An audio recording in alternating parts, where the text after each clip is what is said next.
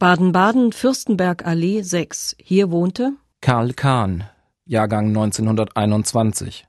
Flucht 1936, England. Überlebt USA. Wie ist so etwas möglich? Preise an zwei Judenbuben. Es gehört verdammt viel dazu, wenn sich der Direktor einer Mittelschule nicht mit aller Macht widersetzt, dass ausgerechnet zwei fremdrassigen Gästen Preise ausgehändigt werden. So hetzte die NS-Presse im Mai 1935 in einer Baden-Badener Beilage des Führers. Die Zeilen galten Leo Wohleb, dem unerschrockenen Direktor des Gymnasiums Hohenbaden und späteren Staatspräsidenten Badens. Karl Kahn war einer der beiden jungen Preisträger. Auf dem Schulweg machte er wegen der Ehrung eine bittere Erfahrung. Davon erzählt seine Ehefrau Renate Kahn. Die Jungen in seiner Klasse, die ihn gut kannten, warfen Steine nach ihm und riefen, du dreckiger Jude. Er lief so schnell er konnte, um sich zu verstecken. Ab dem Zeitpunkt stand eines für ihn fest. Ich gehe nicht zur Schule zurück. Und seine Eltern schickten ihn nach England. Nun begann für den 15-Jährigen eine Odyssee durch englische Schulen. In einem Internat in Brighton fühlte er sich nicht wohl.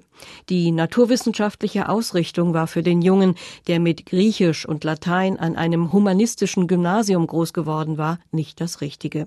Und er spürte, dass er als Deutscher von den Mitschülern abgelehnt wurde.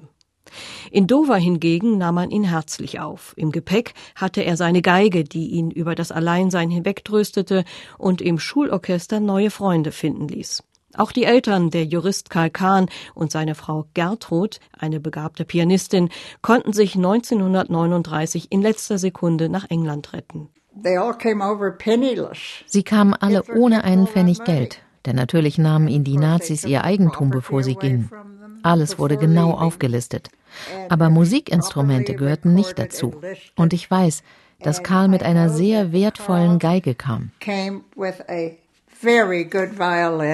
Gern hätten die Eltern den Sohn als Juristen in den Fußstapfen des Vaters gesehen, aber ein Studium konnten sie nicht finanzieren. Schließlich gelang es den Kahns, in die USA zu emigrieren. He ended up then going to Schließlich landete er in Dallas. Sein Vater, der in Deutschland als Anwalt gearbeitet hatte, wurde ein Handelsvertreter, zusammen mit Karl. Sie fuhren im gleichen Wagen durch ganz Texas, das ein riesiger Staat ist.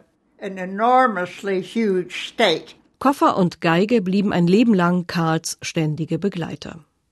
An jedem Montagmorgen verließ er das Haus mit Koffern voller Schmuck für seine Kunden, um erst am Freitagabend nach Dallas zurückzukehren.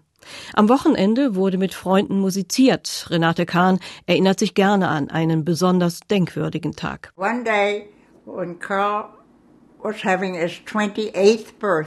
an Karls 28. Geburtstag rief Frau Kahn meine Mutter an und sagte, es tut mir leid, wir können nicht kommen wegen seines Geburtstags. Meine Mutter antwortete, bringt euren Sohn doch mit und vergesst seine Geige nicht. So lernte ich Karl kennen. Jahre später heirateten wir und hörten nicht auf zu spielen.